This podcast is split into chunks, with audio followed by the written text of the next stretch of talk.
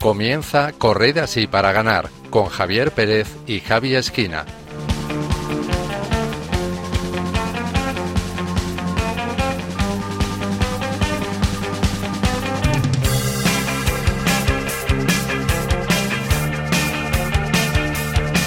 Buenas noches queridos oyentes y bienvenidos un mes más a una nueva entrega de Corred así para ganar, el programa de Fe y Deporte de Radio María. Feliz Pascua de Resurrección.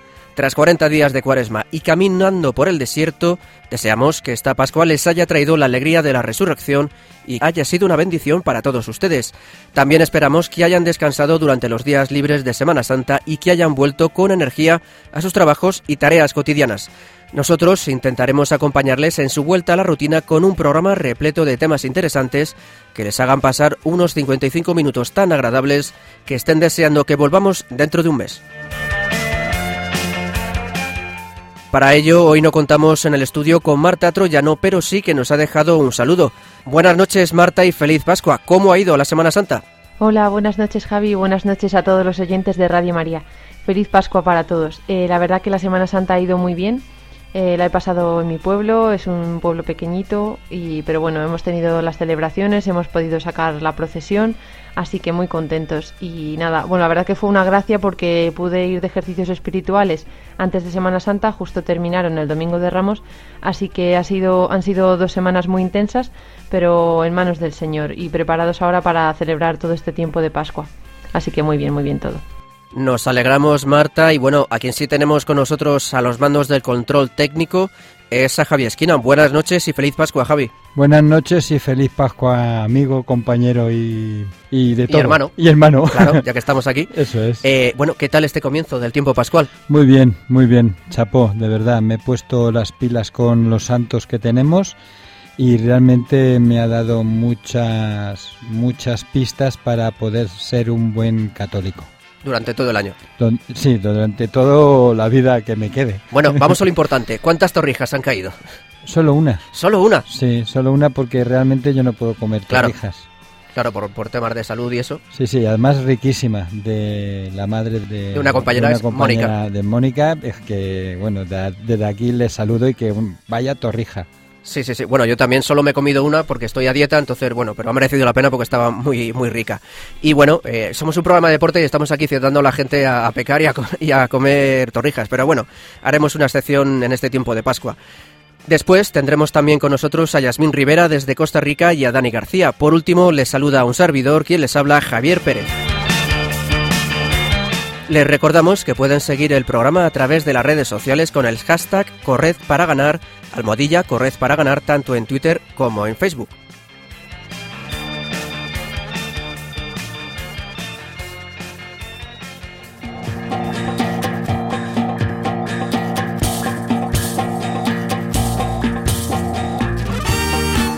Esta noche hablaremos con José Luis Bautista Salvatierra, un entrenador peruano que a pesar de que ahora no puede dedicarse profesionalmente a su pasión, tiene en mente algunos proyectos que va a compartir con nosotros. En la sección de cine y deporte hoy os traemos la película Yotonia, que narra la historia real y poco edificante que la patinadora estadounidense Tonya Harding protagonizó en los años 90. Y como siempre repasaremos las últimas noticias del mundo del deporte y la fe. Yasmín Rivera nos hablará sobre una bonita iniciativa de apostolado llevada a cabo por un sacerdote mexicano y Dani García nos traerá las últimas novedades del torneo de primavera de la Copa Católica.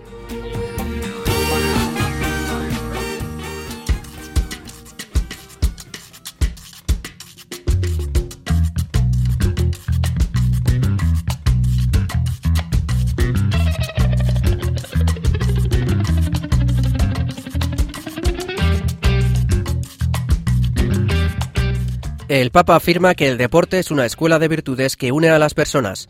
El Papa Francisco habló del deporte al finalizar la audiencia general de este miércoles 3 de abril y lo calificó como un lenguaje universal que abraza a todos los pueblos y contribuye a superar los conflictos y a unir a las personas. Con ocasión del sexto Día Internacional del Deporte para el Desarrollo y la Paz, promovido por la ONU, que se celebró el 6 de abril, el Santo Padre señaló que el deporte es también fuente de alegría y de grandes emociones.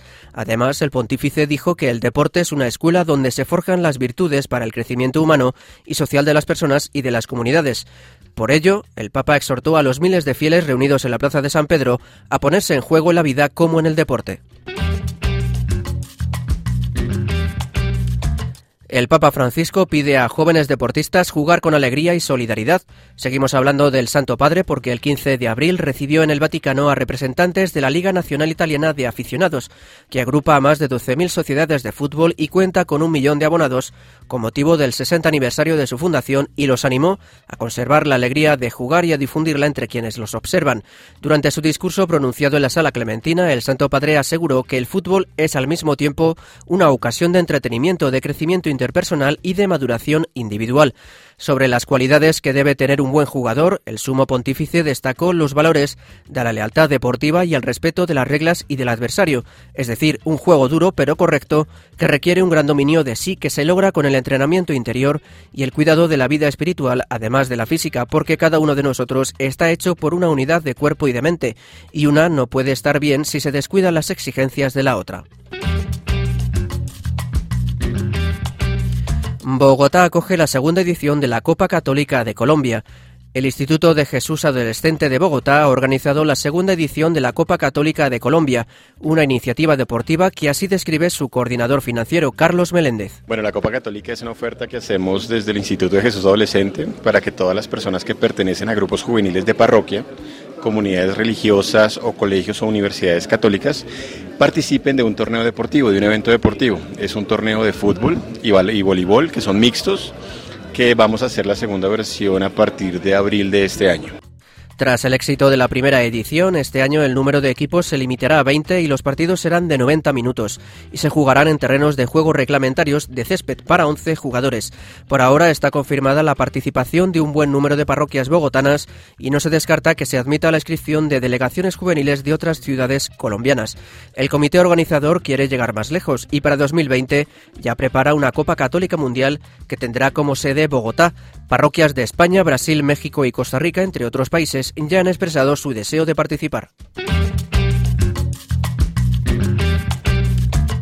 Un campo de fútbol de Mozambique se transforma en centro médico contra el cólera. El equipo de fútbol femenino Cocorico de Beira en Mozambique ha cedido de manera solidaria su campo deportivo para que Médicos Sin Fronteras pueda construir en él un centro de tratamiento contra el cólera, una enfermedad que tras el paso del ciclón Idai se ha extendido de manera preocupante en las zonas más desfavorecidas del país. Conscientes de las necesidades de su pueblo, este grupo de jugadoras de fútbol ha cedido su campo a la ONG y ha ayudado a montar el nuevo hospital que ofrecerá asistencia sanitaria gratuita a los habitantes de la devastada ciudad de Beira y sus alrededores. Este campo ha sido crucial para que el equipo de médicos pueda trabajar y atender cada día a unos 100 enfermos de cólera. Y Yasmín Rivera desde Costa Rica nos cuenta la labor de apostolado deportivo del sacerdote mexicano Luis Fernando Valdés. Hola amigos de Corred Así para ganar, un gusto saludarlos desde Costa Rica. Lo que les voy a contar es un apostolado digno de admirar. Según da a conocer el sitio Así Prensa, un sacerdote aprovechó la 36 edición del Maratón de Ciudad de México para dar gracias a Dios y al mismo tiempo desplegar su predicación. El padre Luis Fernando Valdés, doctor en teología y capellán de la Universidad Panamericana en México, se encontraba entre los miles de participantes por al menos tres razones importantes. El gusto por el deporte, la gran amistad con su equipo de corredores y buscarle un sentido sobrenatural, un ofrecimiento a Dios. En diálogo con Así Prensa, sacerdote mexicano indicó que dentro de su labor en la pastoral universitaria, además de que da clases de teología, hay que tener muchos puntos de contacto con los alumnos. Uno que es muy bonito es correr, porque eso implica tener las carreras, entrenar juntos. El día de la carrera es toda una emoción juntos, rezar juntos, etcétera, dijo el sacerdote. En el fondo, el maratón se ha convertido en una gran fuente de apostolado, subrayó. El padre Valdés explicó que tiene un grupo de corredores, no es una asociación, sino un grupo de amigos que corremos con frecuencia en carreras o entrenamos con frecuencia, sobre todo cuando hay que hacer larga distancia. Con todos hay siempre una buena oportunidad apostólica. Y es que la ocasión de un maratón se convierte en una especie de metáfora viva de la vida cristiana. Estar cerca de Cristo sí implica una lucha, una lucha interior, una lucha espiritual y también una lucha en las virtudes. Y justamente para correr en un maratón hay que tener muchas cualidades, muchas virtudes que hay que ir cultivando, desde la fortaleza para aguantar todos los entrenamientos, la constancia en los entrenamientos, la prudencia, pues hace falta mucha estrategia en un maratón. También está el valor de la amistad, dijo el sacerdote, pues cuando corres con tus amigos estás con ellos, los ayudas, los levantas, los animas. En fin, participar en un maratón con una perspectiva cristiana se convierte en una gran apuesta de fe. Sé que a Dios le agrada mi esfuerzo, le voy a dar lo mejor de mí como una gratitud, agradeciendo todos sus beneficios. Le doy a cambio como un regalo de gratitud este esfuerzo mío, dijo el sacerdote. Bien amigos, es todo por hoy. Como solemos despedirnos, recordamos la frase de Santa Juana de Arco.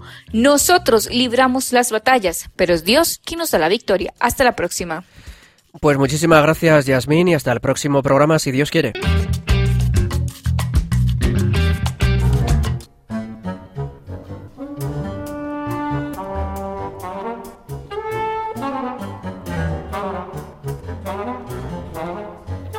Como hemos anunciado al principio del programa, hoy vamos a entrevistar a José Luis Bautista Salvatierra, un entrenador peruano de fútbol de 35 años que llegó en 2017 a España y que, a pesar de que ahora no puede dedicarse profesionalmente a su pasión, tiene en mente algunos proyectos sobre los que va a hablar con nosotros. Buenas noches, José Luis, y feliz Pascua.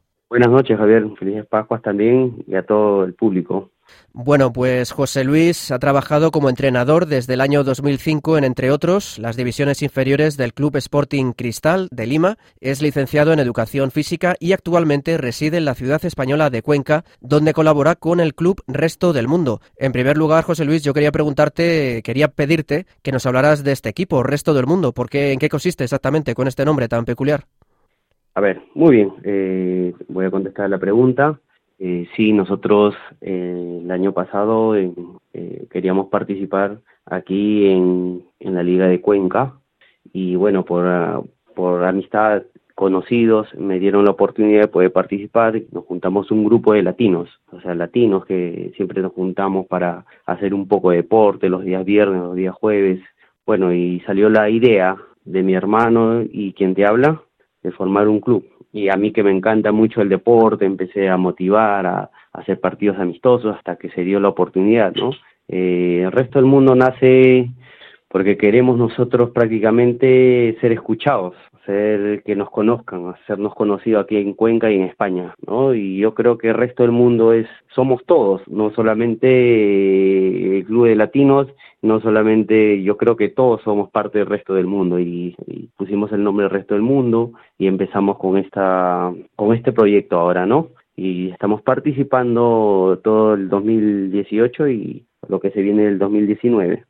Ajá, muy, muy interesante esta iniciativa. Quería preguntarte, tú eres entrenador, sin embargo, bueno, cuando uno pregunta a un niño, pues suele, cuando se piensa en fútbol, suele decir que quiere ser futbolista, ¿no? Que quiere ser como Cristiano Ronaldo o como Messi, y parece que la función de entrenador o de árbitro, como que parece que no se vende tanto, y quería preguntarte precisamente cómo surgió en ti esta vocación por ser entrenador en vez de ser futbolista, que parece ser lo que más es, más es, digamos, más honores se suele llevar, ¿no? Bueno, es una historia casi desde los cinco años, o sea, siempre me gustó el balón, el deporte y yo he pasado también de Perú a los 16 años, me fui a Argentina, realmente ahí fui jugador, pero en divisiones menores de un club que se llama el Peñarol y me gustó mucho la manera como entrenaba un profesor que recuerdo que hasta ahora es mi es un profesor que comparto por Facebook, Sergio Allende él me inculcó mucho y yo no sabía, ya tendría 16 años y decía, ¿qué hacer? ¿Qué estudiar? ¿Qué carrera estudiar? Y me gustaba, ¿no? La, la, preparación física, empecé. Bueno, empecé como volví a Perú, empecé a estudiar para postular a la Universidad Nacional Mayor de San Marcos, lo logré, o sea, también entrenaba por mi parte, salía a correr, aprendí muchas cosas. Y en el transcurso de, de pleno estudio de la universidad en el segundo siglo, pedían monitores, o sea, practicantes. Y fuimos un grupo de seleccionados de alumnos que nos gustaban el, deporte, ¿no? Y empezamos ahí. Ahí empezó toda mi carrera. El Club Sporting Cristal, empecé como practicante del 2005, al año siguiente hicieron un precontrato, un contrato ya como profesor de escuela base, preparador físico de las divisiones menores del Sporting Cristal, sub-20, digamos, por ahí, las reservas.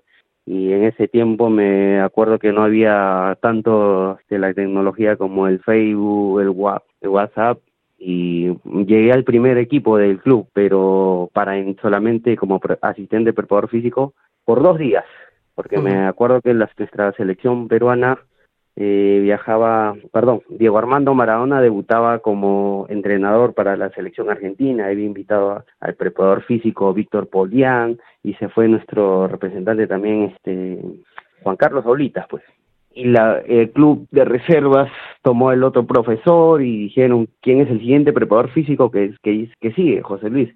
Y ahí me empezaron a conocer, ¿no? Grandes profesionales, los mismos jugadores, llegaba al gimnasio y ellos ya tenían una rutina de trabajo. Yo solamente estaba ahí, hice la parte de la calistemia, hicimos eh, trabajo en campo y fue una experiencia muy bonita. Terminó el, eh, la temporada de Sporting Cristal, y me decidí ser autónomo, decidí formar parte de mi propia escuela. Y ahí empezó todo el proyecto. Bueno, hasta, la, hasta el 2017 que dejé mi país y me vine aquí, ¿no? Y ahora eh, tengo lo que es resto del mundo, también jugador y entrenador a la vez, pero con esto sigo, o sea, no quiero perder eso. Claro. Esto ya quiero seguir. Ahora si quieres hablamos un poquito después sobre ese proyecto que tienes en mente. Eh, quería comentarte, bueno, has estado en el Club Sporting Cristal de Perú, que para quienes no lo sepan es uno de los grandes clubes de fútbol de Perú. También me has comentado que estuviste en el Peñarol, un equipo bastante conocido aquí en España para los aficionados al fútbol, un histórico. Y bueno, quería preguntarte con este currículum, ¿cómo se te ocurrió venir a España eh, y no aprovechar allí un poco pues esa experiencia que tenías? A ver, eh, hace 10 años se me presentó la oportunidad de, venir acá a Cuenca, ¿no? Mi padre trabajaba como, digamos, un asistente utilero ah, para el San José Obrero de acá de, Cuenca, un club que estaba, bueno, en liga, ¿no? Tratando y me iban a hacer un contrato para yo poder venir. Ya estaba en trámite, estaba y no no quise, o sea, tomé la decisión porque recién yo empezaba como no estaba preparado no estaba preparado para asumir ese cargo todavía. Así que vengo acá después de 10 años, ya casi 11, y donde tuve un pequeña, una pequeña caída allá en Perú prácticamente, y a veces pienso que Dios me puso esto, ¿no? Me abrió los caminos aquí para yo poder hacer las cosas que realmente lo tengo en mente. Yo creo que Dios es el que abre los, los caminos, el camino acá en España, y es lo que yo quiero, o sea, voy a tratar de realizarlo, ¿no? Siempre eh, juntándome con gente profesional, gente que esté ligada también a la iglesia, porque esa es, es mi tranquilidad prácticamente.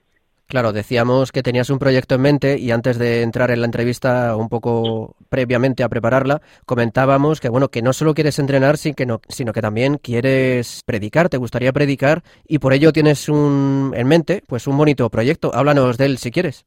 A ver, Sí, eh, el proyecto lo tengo en mente. A veces digo, me lo van a quitar el proyecto, pero yo creo mm. que si no solamente yo lo hago, yo creo que otras personas también lo pueden realizar. Antes de, de todo, cuando yo entro a ser profesor, soy un formador. Y eso para mí es importante. Un formador es empezar desde abajo y inculcar los valores.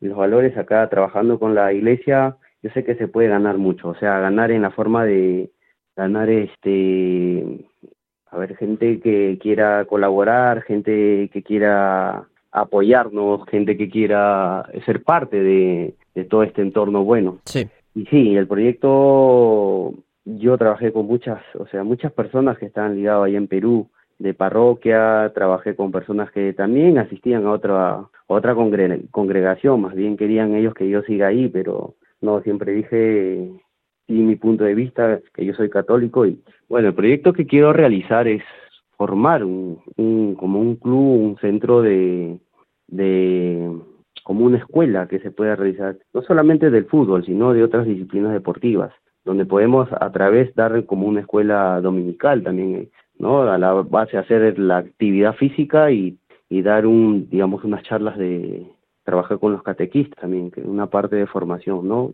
Ese es el proyecto que yo quiero realizarlo. y ya pues ya se viene más adelante lo, lo, que se venga, ¿no? Digamos los retos que se vengan, participación en torneos, captación de alumnos, hacer otros proyectos, de este proyecto grande otros proyectos que se puedan ayudar a, digamos, a base de la alimentación, a gente que no tiene, y yo personalmente, como digo, estoy apoyando a otros chicos que, que no tienen, ¿no? Porque yo he visto la realidad de mi país, que hay muchos, muchos talentos que no, no surgen por la economía o hay que apoyarlo, no solamente en, este, en mi país, en muchos países.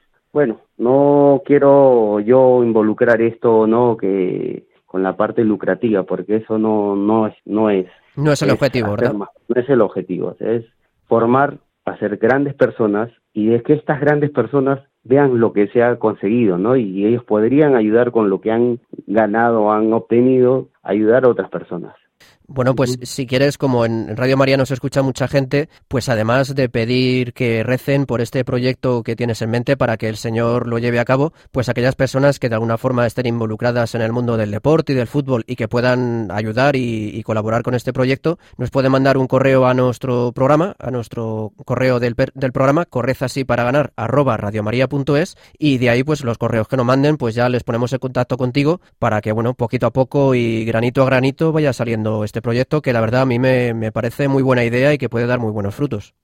Sí, este proyecto es conversar con las personas que realmente quieran, o sea, quieren participar. Yo creo que acá he llegado a, a Cuenca, he llegado a Cuenca, he conocido un sacerdote, el padre Chema, que conversé muy poco por el tiempo que él también no tiene, o sea, lo tiene ocupado, pero conversamos lo poco y ya más o menos él él sabe qué es lo, cómo podemos trabajar, pero no hemos tocado este punto, pero sí sabe quién soy, más que ya tocaron el, o sea, ya conoció a mi esposa que acaba de llegar acá a Cuenca, y ella ha trabajado en Caritas 15 años allá en Perú, o sea, ella también ha hecho proyectos, y ella es nutricionista, mira, trabajamos, hemos trabajado poco, pero siempre conversamos, ¿no? Y queremos ver cómo esto. Ahora prácticamente me voy a cambiar, bueno, no sé si lo que Dios quiera, ¿no? Cambiarme de trabajo para yo tener más tiempo y dedicarme a lo que yo quiero realmente. Sé que lo voy a lograr, sé que, como siempre dije, ¿no? Para mí el, el lema que yo tengo es que Dios me abre el camino y yo creo que ya vamos a empezar ahora en esta temporada. Quería preguntarte también que, bueno, tú eres entrenador, quería preguntarte, para alguien que viene desde fuera de España, desde Perú concretamente, si es muy complicado homologar los títulos académicos eh, cuando llegas aquí a un nuevo país. A ver, bueno, yo creo que en toda parte de Europa es un poco complicado, bueno, para nosotros porque uno ve la parte económica y si uno tiene familia, uno lo piensa primero, primero es la familia y luego una, luego yo, ¿no? Eso es lo para mí. Por eso que ya llegó el momento donde decir, ya, tengo todos los requisitos para homologarlo y ya lo voy a tramitar en estos días, en este mes, y vamos a esperar. Por ahí yo creo que en Europa es un poco más avanzado o no sé muy bien cómo lo llevan por aquí, pero sé que de repente me faltará unos, eh, unos cuantos cursos y es capacitarse. Acá todos van a tener que capacitarse. Y sé, lo tengo claro que en cualquier momento eh, nuevamente empezaré a capacitarme, a formarme un poco más, informarme, ya que he pasado por muchas capacitaciones allá, pero pero siempre es bueno aprender, siempre es bueno aprender. Hmm. Quería preguntarte también, más allá del ámbito profesional y del fútbol, quería preguntarte si, bueno, cómo ha sido tu adaptación a España en el ámbito de la fe, es decir, me imagino que en Perú tendrías tu parroquia, tu comunidad, tu grupo de amigos, y cómo ha sido llegar aquí a España y, bueno, casi pues tener que empezar de cero en una nueva parroquia, en una nueva, con un grupo, un nuevo grupo de gente, eh, ¿cómo ha sido este, esta adaptación, ¿no? De vivir tu fe de tu Perú natal aquí a vivirlo aquí en, en España. ¿Ha sido fácil adaptación? A ver, bueno, primero eh, vengo de, allá de la parroquia Nuestra Señora Rosario de Chaclacayo y conocí, bueno, el padre era español, padre este Vicente. Eh, hice grandes amigos, me gustaba cómo me trataba, me gustaba, me sentía acogido. Pero llegué acá a Cuenca un poco más al trabajo, a buscar trabajo. Eh, pero siempre oraba, rezaba, decía que me vaya bien. O sea, siempre hubo los momentos, o sea, no hubo un momento que me faltaba esto, lo, moment, lo necesario, prácticamente lo necesario porque yo tenía que ayudar mucho a mi esposa, a mis hijas, que me las traje ahora. Y me fue un poco duro al comienzo, porque no fue fácil, ¿no? Estando solo y trataba de buscar los horarios de la iglesia hasta que, que pedí a Dios, escuché Radio María porque me salió el trabajo de, de repartidor en las tardes y empecé a poner una radio y escuché primera vez Radio María hace seis meses. Y ahí empecé a escuchar el programa de Mónica, tal, el programa Entre Amigos, después vino lo siguiente, el padre, ahora no se me... Eh, Raúl Muelas puede ser. Raúl Muelas. Con el compendio. Sí, ajá, y seguía, ¿no? Hasta que yo regresara hasta Cuenca, me iba hasta Guadalajara, eh, después los chicos, los niños también, la hora feliz, y me gustaba, empecé, y me daba el temor de llamar, y empecé a hacer más amistad, más amigos, por ahí me hacía conocido y siempre agradecía a Dios por esto. Yo, Dios me ponía, yo creo que Radio María es lo que empezó todo, a, a fortalecer más mi fe. Escuchar los mismos testimonios, las mismas personas que hablaban y me hizo recordar mucho a, la, a mi abuela que ahora está en Argentina, ¿no? Que ya, gracias a ella, soy ahora la persona que soy, ¿no? Creyente, estar seguro de mi fe, no perder eso. Fíjate, pues quién iba a decirlo, ¿no? Ahí Radio María haciendo una labor de, evangelización que tantos frutos ha dado durante estos 20 años, que como sabes cumplimos 20 años. Y de hecho, bueno, yo te conocí, conseguí tu contacto gracias a que mi compañera Mónica Martínez, responsable del programa Ante Amigos, pues me pasó tu testimonio y pensamos que sería buena idea contar contigo en, en el programa y que compartieras tu testimonio. Pues ya si quieres, para ir terminando, quería preguntarte qué canción nos recomiendas para terminar el programa, porque sabes que aquí en Correzas y para ganar es tradición que el entrevistado nos recomiendo una canción para acabar el, programa del día. Sí, hay una canción que siempre me gustó ahí en el coro que, bueno, yo cantaba muy poco, la que cantaba más era mi esposa, pero me gustaba la canción Como el Padre me amó. Y esa canción me inspiraba mucho, ¿no? Siempre me podría meditar y a, pedirle, ¿no? Que al final yo sé que Él siempre está conmigo y no, no dejé de pensar en eso. Agradezco mucho a, ustedes, a la radio y, y principalmente a Dios por todas estas cosas que me da. Bueno, pues nosotros pediremos a nuestros oyentes que recen para que el Señor te fortalezca, te sostenga y que saques adelante ese proyecto que tienes en mente. Y nosotros pues te damos las gracias por compartir este rato con nosotros. José Luis Bautista Salvatierra, entrenador peruano, que acaba de llegar, bueno, llegó hace unos meses a España, en 2017 concretamente, y que ha compartido con nosotros estos proyectos que tiene en mente. Muchísimas gracias y mucha suerte para que esos proyectos salgan adelante. Bueno, muchas gracias Javier. Y sí, solamente, como digo, Dios es el que abre los caminos y de aquí para adelante lo que lo que Dios quiera. Yo seguiré agradeciendo a todas esas personas que me van a apoyar o, o el momento sé que todavía no, no empiezo o, cuando yo pueda empezar, ¿no? Agradezco a todos, a, a ustedes, a Radio María Principal y bueno, eh, como digo, felices Pascuas, gracias por, por esta entrevista Muchas gracias. Gracias a ti, José Luis. Un abrazo. Bueno, un abrazo a todos. Gracias.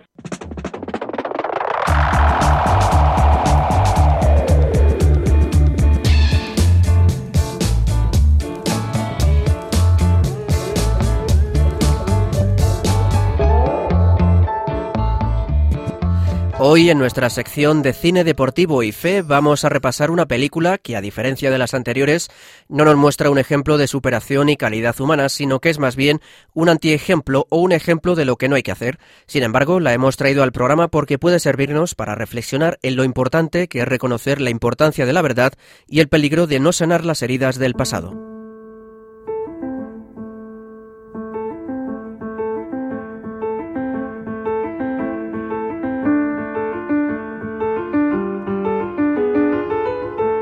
En este programa os recomendamos la película Yotonia del año 2017, protagonizada por Margot Robbie.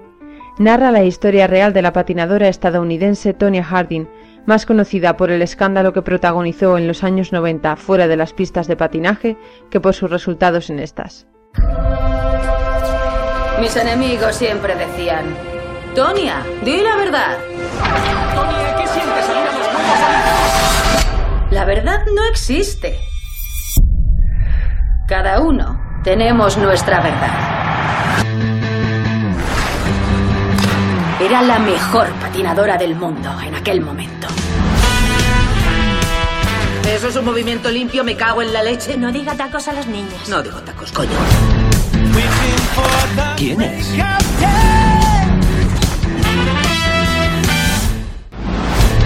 Ver una familia americana normal. No tengo una familia americana normal. Has patinado como una bollera sin gracia. ¡Qué vergüenza! Toda mi vida me habían dicho que nunca llegaría a nada. Pero ¿saben qué? A lo mejor sí.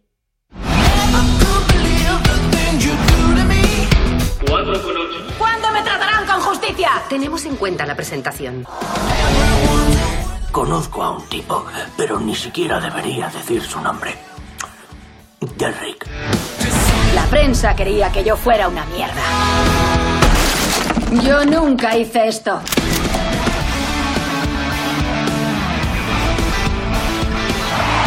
¿Qué está pasando? Somos del FBI. ¿Saben algo?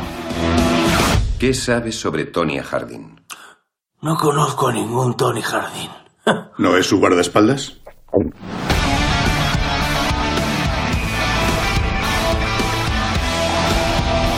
Cuando era niña me quisiste alguna vez. Te convertí en una campeona sabiendo que me odiarías. Ese es el sacrificio de una madre. Me condenaste.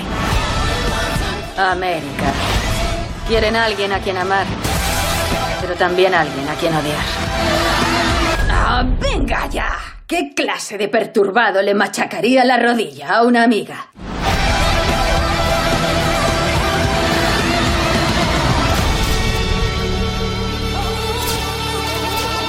Ya basta.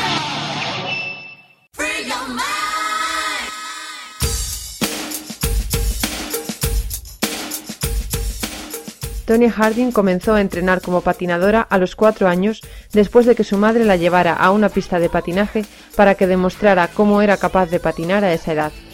Fue aceptada en los entrenamientos, pero su infancia, lejos de ser la de una niña feliz, transcurrió entre abusos y maltratos.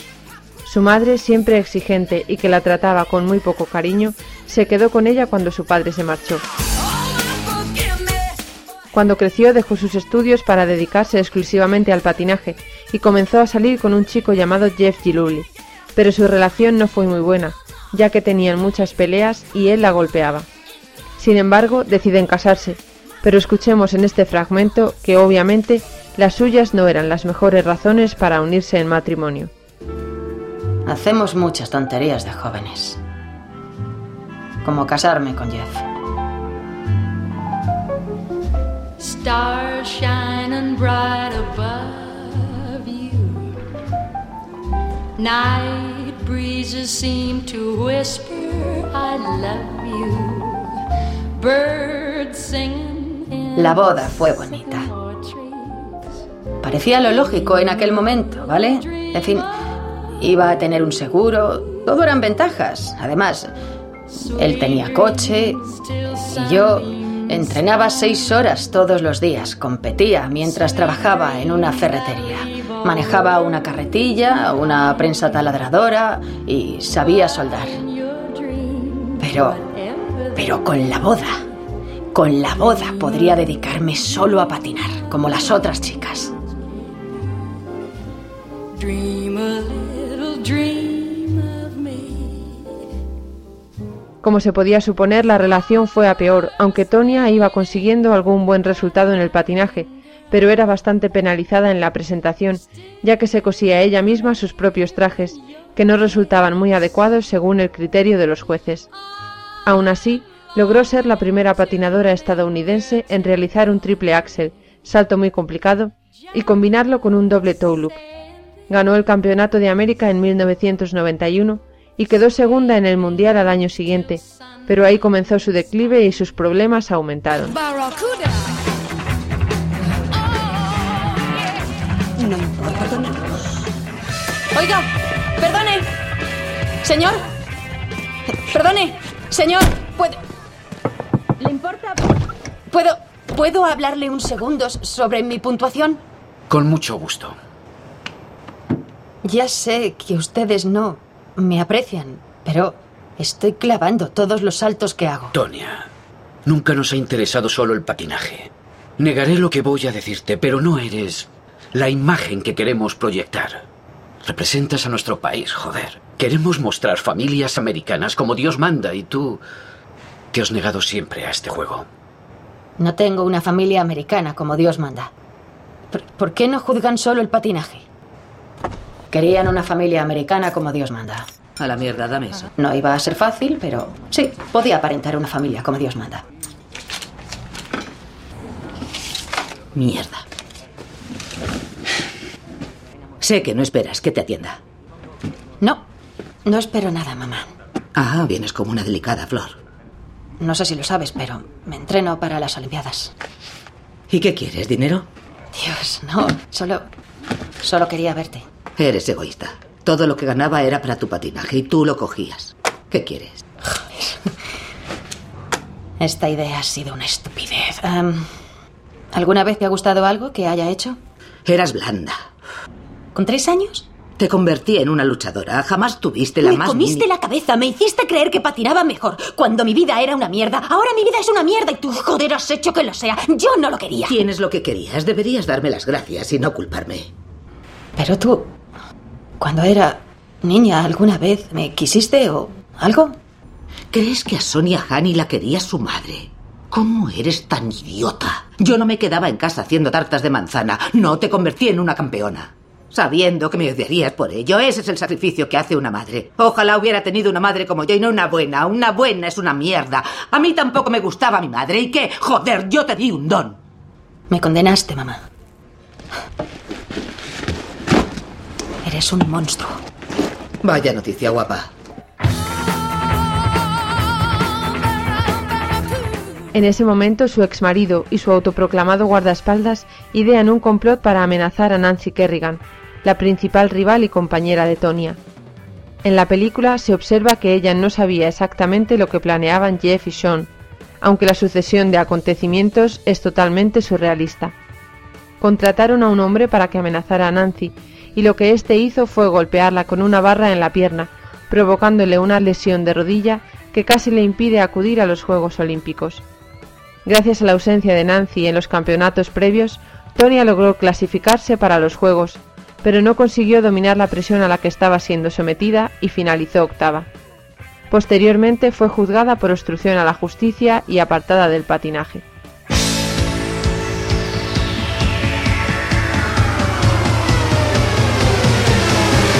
En la película vemos como Tonya dice que no hay una verdad absoluta, que cada uno tiene su propia verdad, pero lo cierto es que así es como se comienza a bajar por una pendiente muy resbaladiza, en la que ya no se sabe qué es lo que está bien y qué es lo que está mal.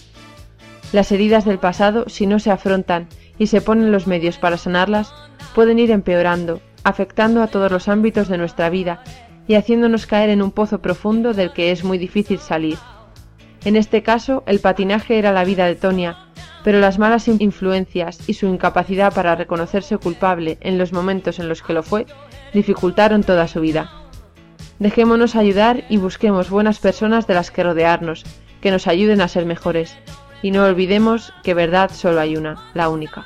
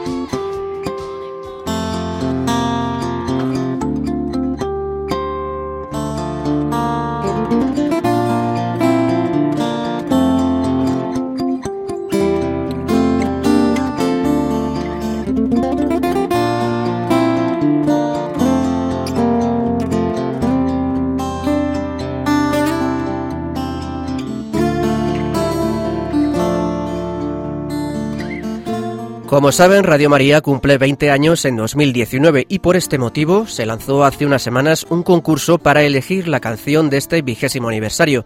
Ya tenemos ganador Rubén Delis, el cual está al otro lado del hilo telefónico para compartir con nosotros unos minutos. Buenas noches, Rubén. Muy buenas noches, ¿cómo estamos? Muy bien, feliz Pascua, lo primero. Igualmente, para todos los eh, oyentes y para todo el equipo de la radio. Bueno, pues según he recogido en tu web personal, eh, Rubén Delis es un músico, guitarrista, compositor, multiinstrumentista y escritor musical cristiano. Aunque durante varios años estuvo alejado de Dios, gracias a la que hoy es su esposa, volvió a la casa del padre y decidió poner su talento musical al servicio de la fe. Tiene más de 10 discos grabados y el último fruto de este trabajo ha sido la canción del vigésimo aniversario de Radio María. Bueno, Rubén, ¿cómo te enteraste del concurso y acabaste participando? Bueno, pues la verdad que, aunque yo escucho Radio María, siempre la llevo en el coche, siempre tengo esta sintonía, pues, esa emisora, perdón, eh, en este caso me, me, me, enteré por una amiga eh, que me mandó el link por Facebook, me dijo, oye Rubén, mira, que están haciendo este concurso y tú que eres tan mariano y te gusta porque no participas. Y vi las bases y me pareció una oportunidad muy buena eh, para, para hacer lo que es el, eh, o sea, divulgar lo que es el trabajo de la radio, ¿no? Y lo que es Radio María. Y bueno, pues me animé y, así hice, ¿no? Bueno, y cuéntanos, después de decidir participar, ¿cómo fue el proceso para escribir y componer la canción? Bueno, te soy sincero, a mí me resulta fácil, yo me dedico a la música como profesional, ¿no? Desde hace mucho tiempo, pero cuando se trata de hablar de María y de Radio María, pues me resulta aún más fácil me explico, porque eh, yo valoro mucho el trabajo y, creo mucho en el voluntariado, ¿no? Eh, entonces, eh, nada más justo que, lo que, lo que hablo en la letra, que es lo que se vive, ¿no? En la radio, ¿no? Un mensaje de fe y esperanza 24 horas al día, hay voluntarios por todo el mundo, yo ya he viajado por muchísimos países del mundo y ahí está Radio María, acabo de llegar de Estados Unidos de dos meses de tour y allí estuve haciendo entrevista en Radio María, y, se salva tanta gente y se cura tanta gente a través de Radio María, a través de sus canciones, de sus prédicas, de la Santa Misa. Entonces me pareció una oportunidad buenísima de transmitir eso a, través de una canción, ¿no? O sea que más que concursar, lo que quería era aportar en, forma de agradecimiento, decir, oye, Radio María se merece eso y mucho más, ¿no? Y oye, pues mira, pues eh, surgió que que fue la, ganadora en, ese, en el concurso. Bueno, pues si quieres, sabiendo todo el cariño que has puesto, la escuchamos un poco, unos minutos. Perfecto. Llevando el Evangelio a través de la radio, María nos llamó. Es la reina de la paz, que su amor nos derramó. Voluntarios con vocación, en todo el mundo levantó. Y ya son 20 años, por eso celebramos agradecidos tener tantos amigos y hoy ya son 20 años, por eso lo celebramos agradecidos por tener tantos amigos. En Radio María todo vibra en armonía, mensajes de fe y esperanza 24 horas del día. Radio María todo vibra en armonía, mensajes de fe y esperanza 24 horas del día. Bueno, pues si todavía había alguien que no la había escuchado, ahí, ahí ya la tenemos. Eh, Rubén, quería preguntarte también cómo, bueno, cómo que te, cuándo te enteraste de que tu canción había sido la elegida. Pues el, fue el día, así ahora de fecha en concreto, no, creo que fue el 11 o el 9 de abril, que era cuando, bueno, cuando el jurado pues eh, eh, decidía, ¿no? Daba la, notificaba pues a los ganadores, porque hubo creo que tres, ¿no? O sea, primero, segundo, tercero, y hmm. luego un premio que era, no recuerdo bien, el, el, motivo por que se premiaba, no sé. Sí, sobre por, por eh, su apoyo a la familia. Eso es, que me parecía fantástico. Pues en ese día, pues, eh, pues por la radio, pues lo, me sintonicé y, me llevé la sorpresa grata, ¿no? Eh, de todas formas, un concurso que lo que más me gustó de este concurso es todo el cariño que ha puesto toda la gente, las canciones que se han puesto ahí a, al servicio de la radio, ¿no? No solo las que hemos ganado, sino hay canciones fantásticas, ¿no? Y me encanta que la música católica contemporánea pues esté en auge, es decir, o sea, que hay gente trabajando y componiendo a un gran nivel. Entonces me quedo muy feliz por eso. Sí, la verdad que hay mucha calidad en las composiciones que hemos recibido y que solemos reproducir aquí en Radio María. quería preguntarte cuáles son tus proyectos a corto o medio plazo. Pues mira, como te decía antes, acabo de llegar ahora de Estados Unidos, de Nueva York, Manhattan, y ahora el 29 de abril perdón, eh, esta semana me voy a Zamora, estoy en el, como artista invitado en el Festival Nacional de la Canción Misionera, que lo organiza Cristianos sin Fronteras este año y apoya el Ayuntamiento de, Zamora. Y después ya en, en, mayo estaremos en el Encuentro de Músicos Católicos en Madrid y el 29 de mayo nos embarcamos a una gira de, a Brasil de un mes hasta el 5 de julio, un mes y 10 días. Después nos venimos para España, si Dios permite, y estaremos julio y agosto girando por España y ya en septiembre volvemos para el tour de invierno en Estados Unidos porque ya la aceptación ha sido tan buena que ya se están cerrando muchas fechas allá. Vamos, te espera una primavera-verano bastante intensos, ¿verdad? Por lo que veo. Sí, gracias a Dios, porque bueno, yo además de evangelizar con, a través de la música, yo vivo de la música, es decir, o sea, yo soy un músico profesional, entonces me pago las facturas tocando, y dando clases. Entonces, o sea, bendito trabajo. Claro. Bueno, y ya por último, quienes estén interesados en tu música, ¿cómo podemos seguirte la pista en Internet? Pues mira, muy fácil. Eh, toda mi música está en Spotify y toda mi música te la puedes escuchar en todas las plataformas, Deezer, Spotify, Tidal, etcétera, y iTunes, ¿no? Que ahí la puedes descargar oficialmente. Y para enterarte de mi música y de toda biografía, vídeos, conciertos, agenda en mi web que es www.rubendelis.com y ahí yo estoy actualizando todo, todo pues casi semanalmente.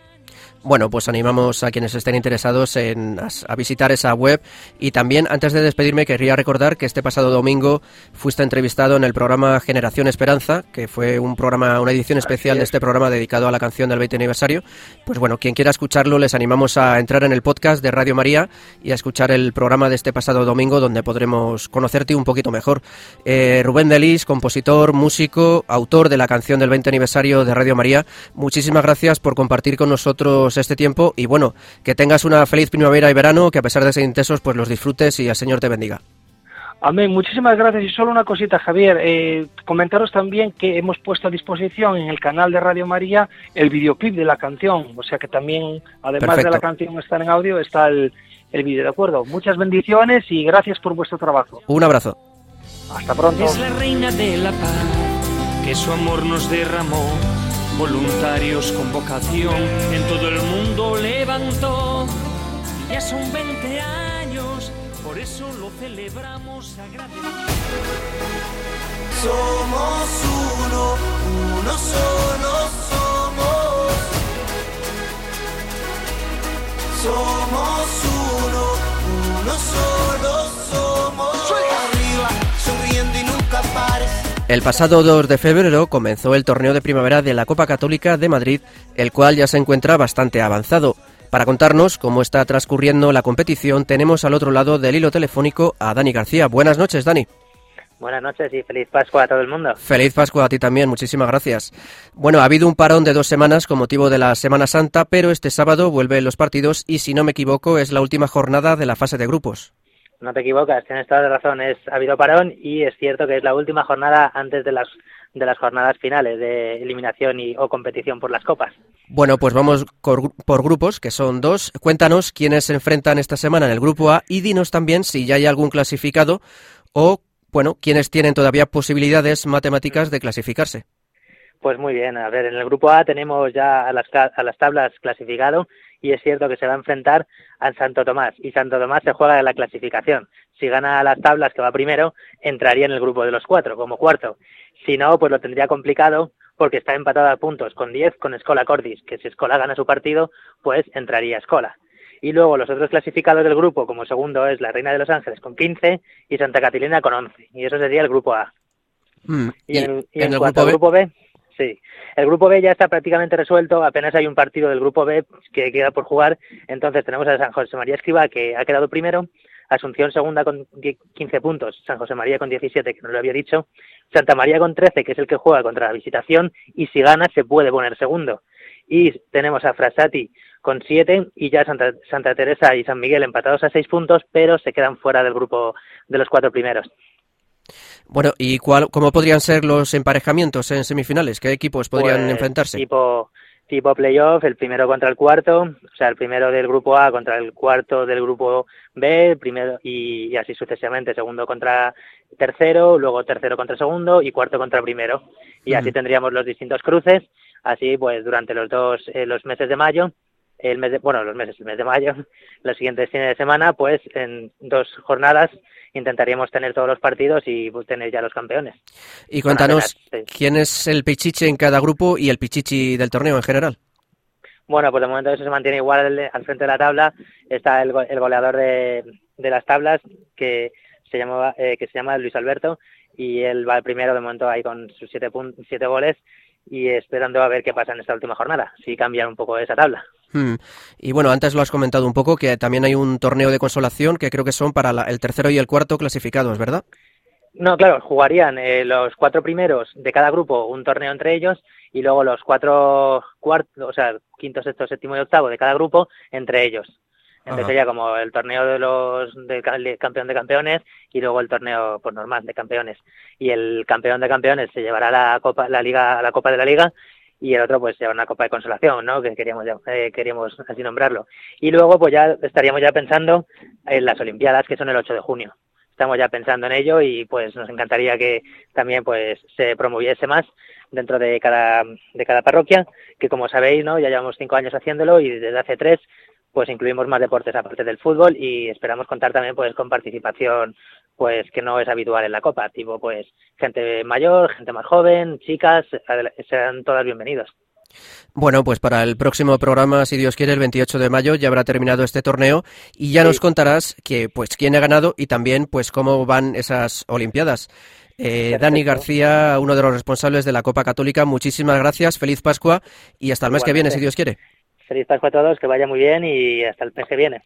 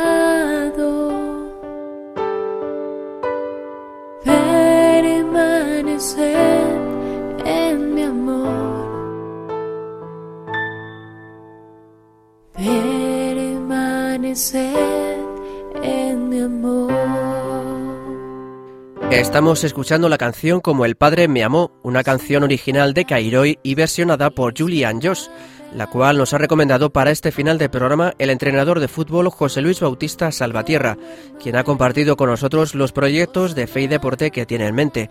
También hemos reflexionado sobre el peligro de relativizar la verdad y creer que el fin justifica los medios con la película Yo Tonia.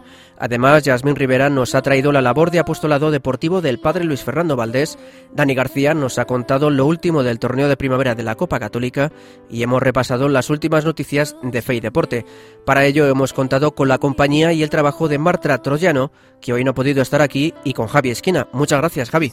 Pues muchas gracias a ti, muchas gracias a los asistentes y recordar, eh, busquemos a Cristo.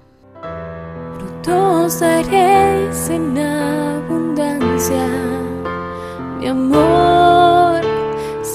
Y a ustedes les recordamos que pueden contactar con nosotros para lo que deseen a través del correo en la dirección correzasiparaгаnar@radiomaria.es.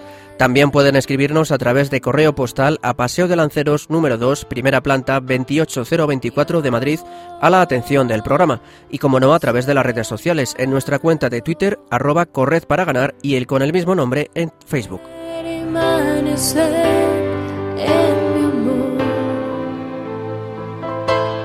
Antes de decir adiós, les recordamos, como ya hemos dicho antes, que este año Radio María está celebrando su vigésimo, su vigésimo aniversario y por ello este fin de semana tendrá lugar en Madrid un encuentro repleto de actos. Habrá mesa redonda con obispos, un rosario en familia, un festival y una santa misa en el Cerro de los Ángeles en el marco del centenario de la consagración de España al corazón de Jesús, además de otras sorpresas. Si no han podido apuntarse, el sábado se retransmitirán algunos de estos actos, así que permanezcan atentos a su radio ese día.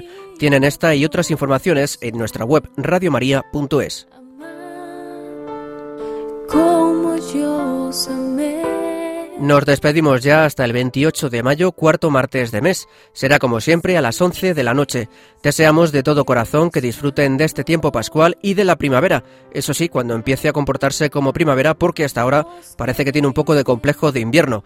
Les dejamos ahora en compañía del padre José Ramón Velasco y su programa La Luciérnaga. Reciban un fuerte abrazo de quien les habla Javier Pérez y de todo el equipo que formamos Corred así para ganar. Que Dios los bendiga. Como él mi amor,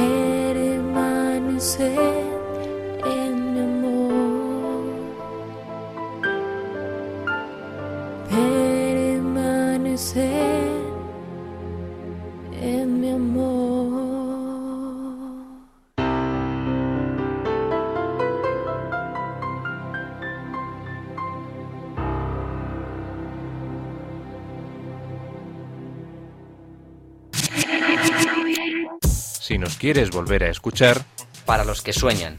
Para los despistados. Para los que corren. Para los que nos escuchan. Para los que desean volver a escucharnos. Para todos nosotros, radiomariapodcast.es.